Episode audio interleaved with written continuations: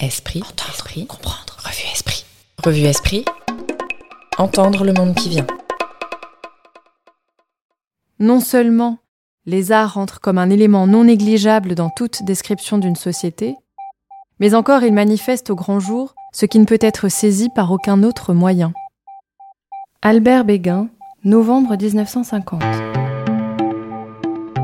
Vous écoutez Au grand jour, le podcast culturel de la revue Esprit, qui vous emmène à la découverte des œuvres et des artistes, là où les arts rencontrent leur public. Dans cet épisode, Élise Doménac nous emmène à Liège, dans les locaux des films du fleuve, la maison de production des frères Dardenne, parler de leurs enquêtes cinématographiques sur le réel.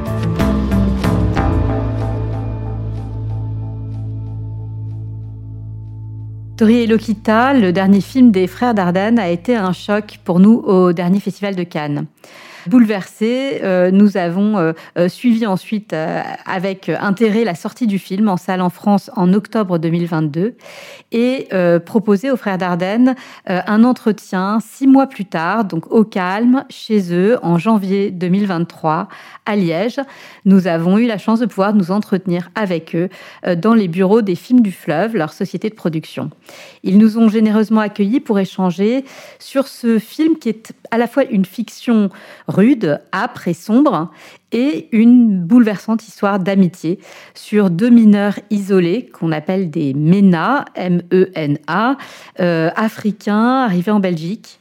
Euh, deux jeunes qui se sont rencontrés sur la route de l'exil et qui ont contracté un pacte silencieux de solidarité et d'entraide pour évoquer ce film qui est un vrai sommet de leur carrière, hein. un de plus, euh, étant tenté de, le, dire, après les deux Palmes d'Or, Rosetta et L'Enfant, et après tant de fictions qui nous ont euh, euh eh bien bouleversés.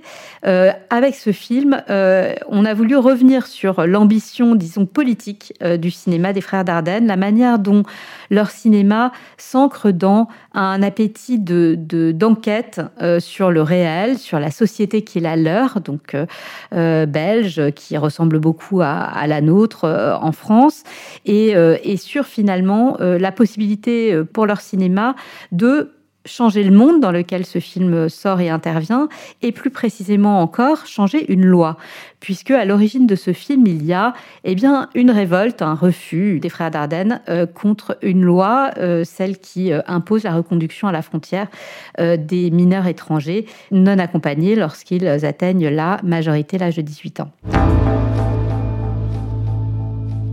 La première question, euh, qui, et qui est à la fois une question précise sur Torei Lokita et en même temps sur votre méthode de travail en général, euh, c'est que vous avez expliqué que vous, avez, vous étiez rentré dans cette, cette question et ce sujet des, des MENA, des mineurs étrangers euh, non accompagnés, à travers ou via un travail d'enquête.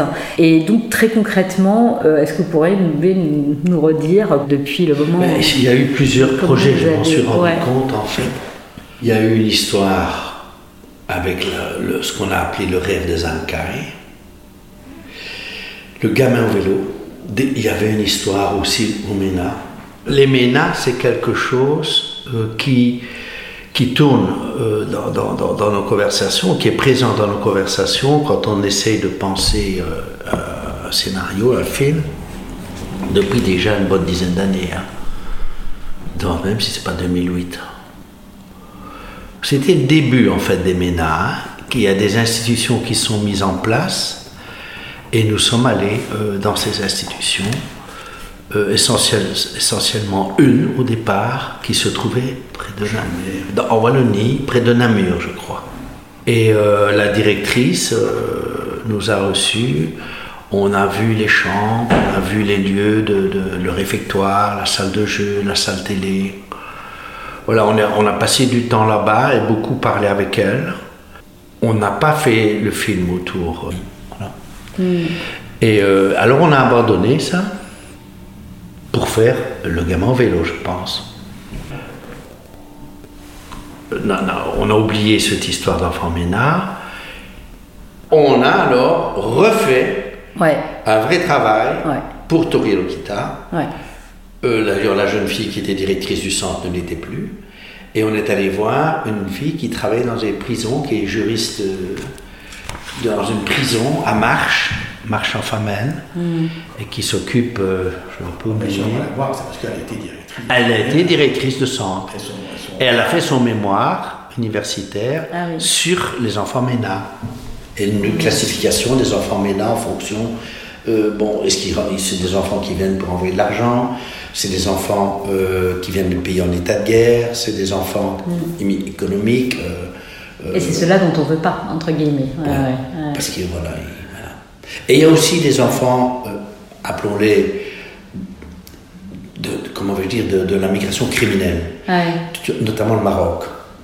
Tu as des enfants qui déjà dans la rue, sont déjà dans la rue au Maroc, deal, et ils viennent rejoindre des, Des trucs réseaux. de dealers ici.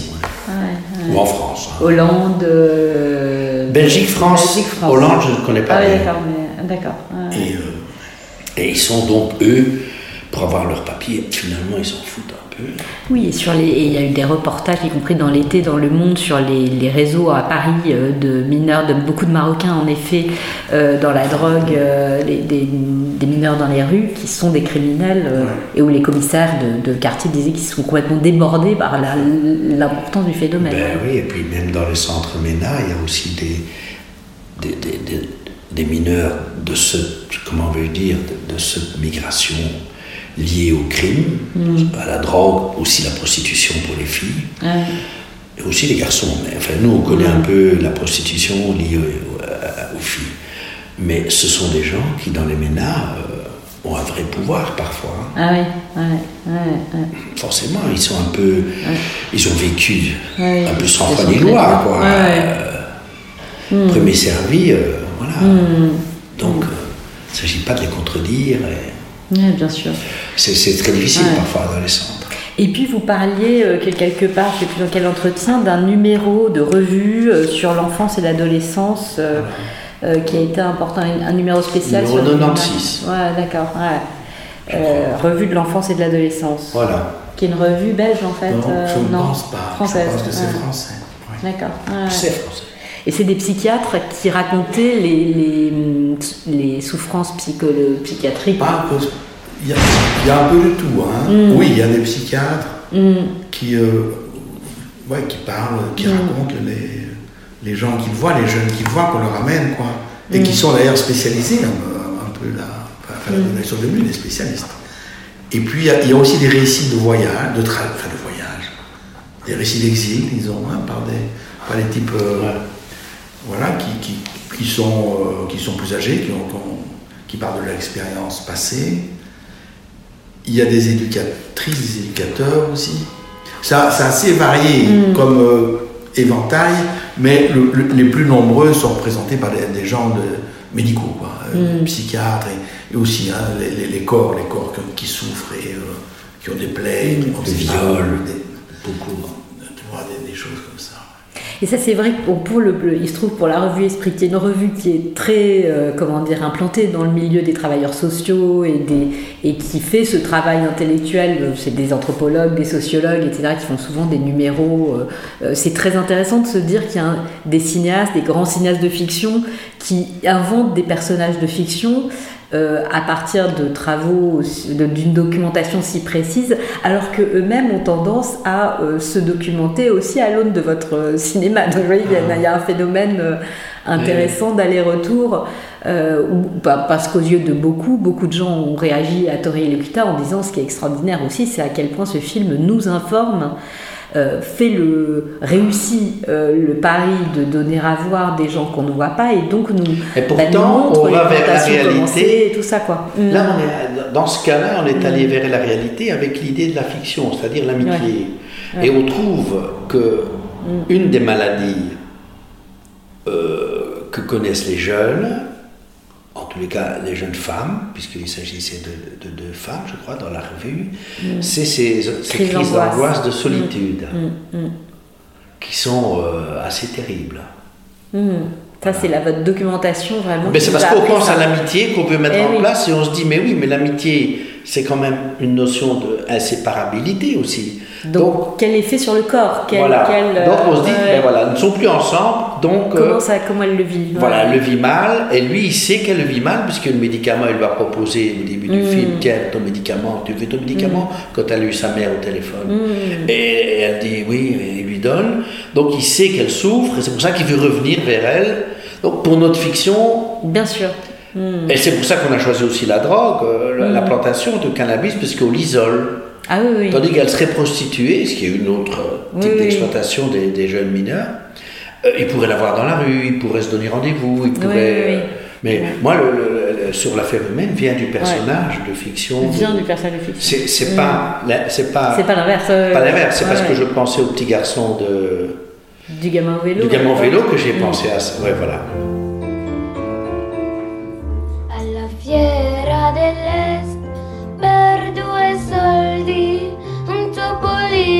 Mio padre comprò. Alla fiera dell'est per due soldi un topolino mio padre comprò. E venne il gatto che si mangiò il topo che al mercato mio padre comprò. Alla fiera dell'est per due soldi un topolino. En recevant le prix spécial du 75e anniversaire au Festival de Cannes, au, Palais des Festivals, les frères Dardenne ont souhaité dédier leur film à, je cite, tous les Tori et Lokita qui se trouvent en Europe. Euh, ils ont ajouté, c'est pour continuer à exiger que l'on change les lois pour l'accueil des migrants, particulièrement des jeunes exilés, euh, que l'on a fait ce film.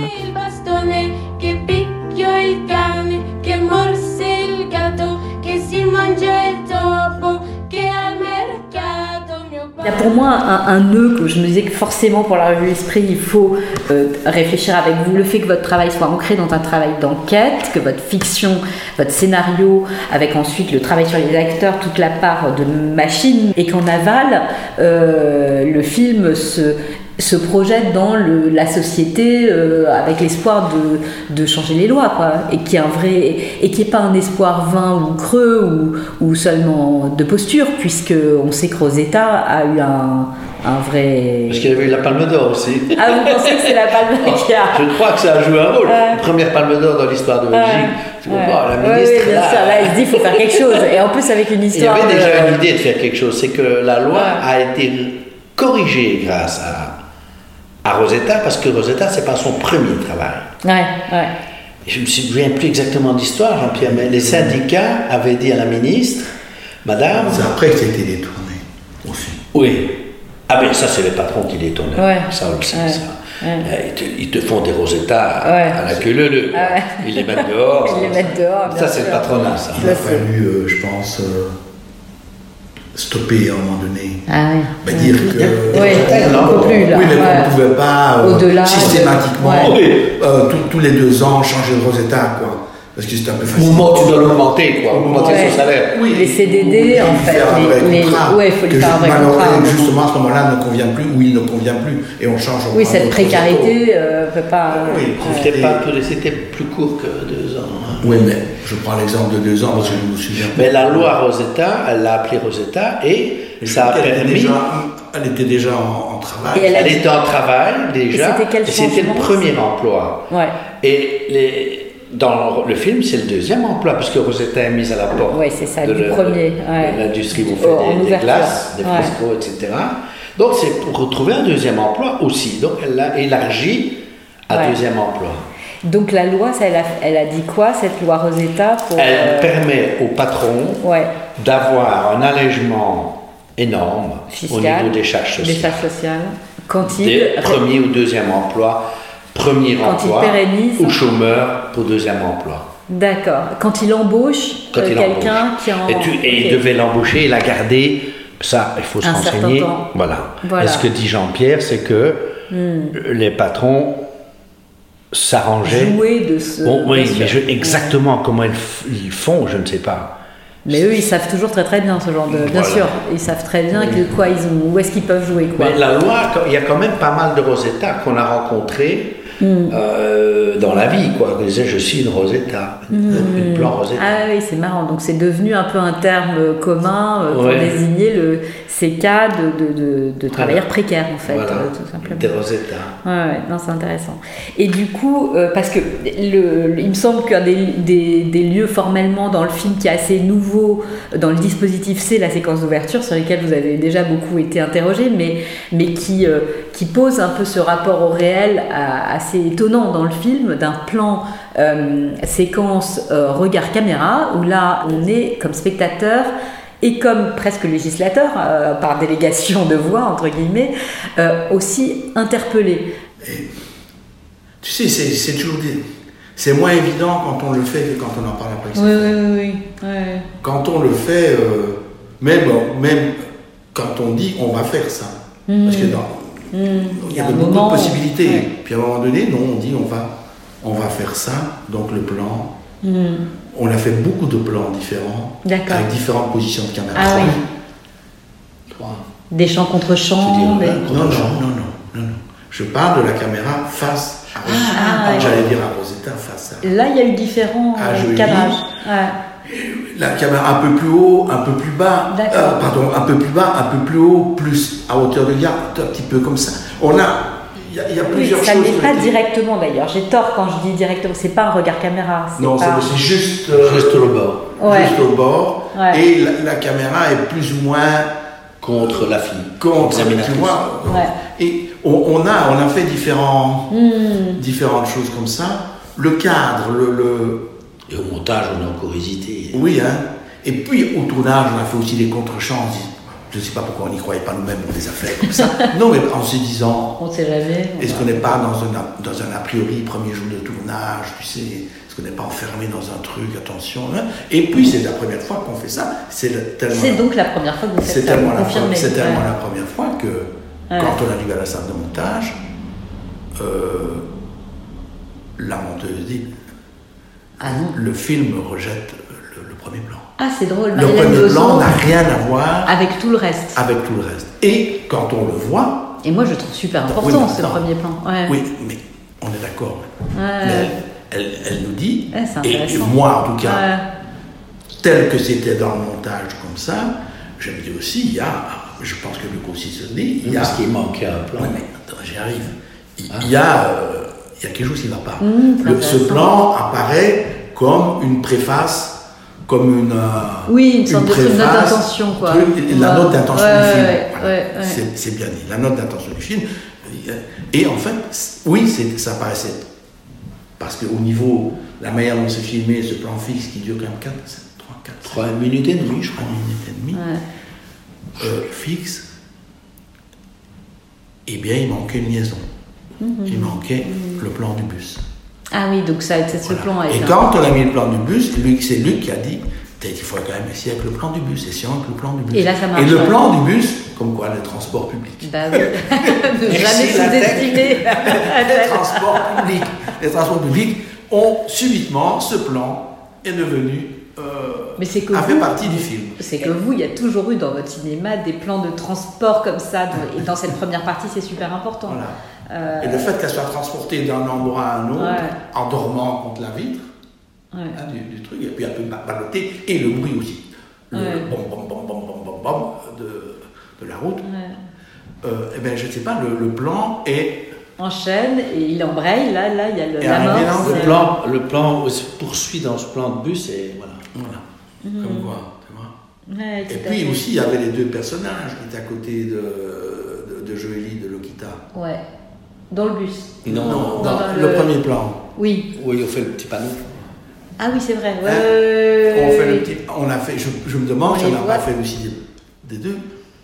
On s'est dit à un moment donné, est-ce qu'eux, on les fait entrer dans le champ ou pas? Ou pas. ouais. Comment on les fait entrer les On panote entrer ou pas Ou bien on fait un plan sur Oui, bien sûr, ceux qui sont à côté Voilà. d'elle, qu'on comprenne qu'il y a un avocat, qu'il y a. Oui. qu'il y a- Oui, oui, oui. Et je pense que tout le monde fait comme ça. Comment- C'est des questions vraiment euh, qui ne sont pas réglées quand on arrive le matin pour nous. Ah, ouais, ouais. Et là, on n'a pas vraiment respecté la réalité de. Par rapport à l'enquête, justement, on n'a Hmm. pas respecté. Parce que c'était le Covid, donc on ne pouvait pas aller dans les lieux. Ah, oui. Mais l'officier de l'État, qui était une, une personne qu'on ne connaissait pas, mais euh, qui, qui, a, euh, qui a compris ce qu'on cherchait, qui était quelqu'un de très bien, euh, qui interroge les gens, donc, a dit Je vais vous montrer comment les lieux où ça se passe et où les gens sont. Hmm. Et en fait, elle a filmé avec une, elle a fait une vidéo. Hmm. Et donc, c'est plutôt une ambiance cosy, si je puis dire, avec divan. euh, euh, C'est plus cosy que ça ne l'est dans le film. voilà. Ouais, c'est pas face à face vraiment, c'est plutôt oblique. Euh, conversation. D'accord. L'avocat ouais, est là, la, la- la- la tutrice ou le tuteur, et la- l'officier d'État sur ses genoux l'ordinateur où elle écrit ce que dit euh, la- le jeune. C'est presque mineur. un peu étrange en fait, parce que c'est Et ça nous a masquer. euh, Ça nous- et il y a des jeux de aussi jouer la comédie de. Oui, mais parce qu'ils interviewent aussi les mômes, hein, Ah de oui, 10 ans. oui, donc en 11 même temps, faut pas qu'ils se braquent quoi. Donc voilà, c'est c'est cool. Ouais. C'est plus cool que ce qu'on a fait. Moi, on s'est dit, oui, mais là, ça va paraître étrange. Comme tu Oui. dis, comme quoi la réalité, parfois, Et oui. devient une fiction. Et plus tu bizarre te dis, mais quelle est et pas très crédible. Ouais, Quelle ouais. est l'intention On est invraisemblable. Ceci dit, on aurait pu imaginer ça aussi. hein. Oui, C'est mais, pas mal non plus. C'est autre chose. Ouais. C'est autre chose. mais enfin, euh, Nous, on l'a pas fait, on n'a pas. On, Oui. on a choisi le. ça nous semblait euh, un peu, justement, euh, comment vais-je dire, un peu euphémisé, édulcorisé, je sais pas comment dire, mais un peu mentir, quoi. Parce que tu te dis, Mais même ce. ça n'ajoute rien en plus. Ben oui. Mais je trouve que ce- cette ouverture est sans, sans aucun doute. euh, C'est intéressant que ça ait été compliqué au montage parce que c'est évident que c'est une scène euh, passionnante de- au point de vue de votre cinéma. Pour qui s'intéresse à votre cinéma, il, il se joue là, euh, disons, quelque chose de nouveau et peut-être de plus frontal dans le rapport à la société, d'une manière d'interpeller. euh, un peu ras-le-bol quoi. Enfin peut-être j'exagère mais, Non, mais on se dit sûr. ils se sont dit qu'il y en a marre, qu'il faut que le spectateur se prenne un peu euh, euh, frontalement ça. Euh, Qu'en pensez-vous quoi? Oui, oui, c'est. Aller chercher les gens quoi. Oui. Et c'est sûr que de ne pas avoir le contre-champ, c'est- va dans ce sens-là. Oui. Parce que si, si on avait fait le contre-champ. On décharge le oui, le le quelqu'un spectateur de- qui- qui- voilà. qui est là, Qui tout voilà, c'est Et ça qui gère et pour nous, on quoi. regarde, qui gère Ouais. pour nous. On est des engagés. on c'est sûr. Que Alors que là, le, le spectateur est pris. dans, le- euh, dans ce plan fixe. ouais. Et que tout du long ensuite, on n'est pas lâché, nous spectateurs, on est euh, sommé de. On est, on, on est le législateur qui met euh, Tori et Lokita dans cette situation-là. euh, et on suit ses conséquences. Voilà, et c'est vrai aussi, je ne sais pas si on l'a dit, sur euh, la, la- les, comment, comment on, on- on décide quand même de l'enfermer dans le cadre. Hum, hum, hum. Je sais qu'on a discuté, tout ça, Ah oui.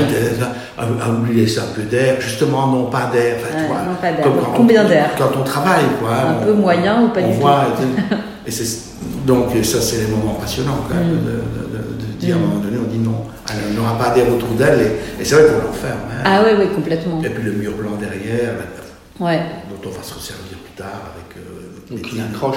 et tout ça. Il y a Ouais. une accroche, là, au Ouais. visage. Merci à vous deux, Luc et Jean-Pierre Dardenne, pour votre euh, générosité et votre accueil dans les bureaux des films du fleuve.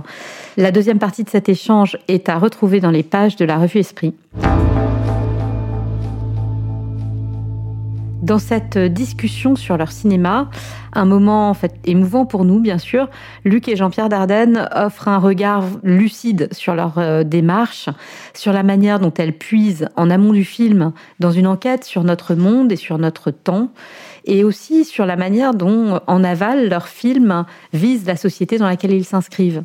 Cette démarche n'ayant de sens finalement que dans ce moment de retour à la société et que pour autant que le film change quelque chose du monde dans lequel il s'inscrit. Le scénario de Tori et Lokita est à retrouver dans Au de nos images 3, 2014-2022, qui vient de paraître euh, aux éditions du Seuil. C'est un journal de bord signé par Luc Dardenne, euh, qui donc reprend au fil de la création les pensées, les réflexions qui nourrissent leur cinéma. Et ce journal de bord est accompagné des scénarios ici publiés. Et dans ce troisième volume, le scénario du silence de Lorna, celui de la fille inconnue, jeune Ahmed et de Tori Elokita. Un livre essentiel, en somme, pour qui s'intéresse au cinéma des frères Dardenne, comme déjà les deux précédents volumes, Au dos de nos images 1 et 2, et comme l'essai philosophique que Luc Dardenne signait en 2012 aux éditions du Seuil, qui s'intitule Sur l'affaire humaine. C'était Au grand jour, un podcast de la revue Esprit, réalisé avec le soutien de la fondation Gulbenkian. Écriture et préparation, Élise Domenac. Réalisation, Léobardo Arango. Musique originale, Marin Hirsinger. Esprit est une revue indépendante. Pour la soutenir, abonnez-vous.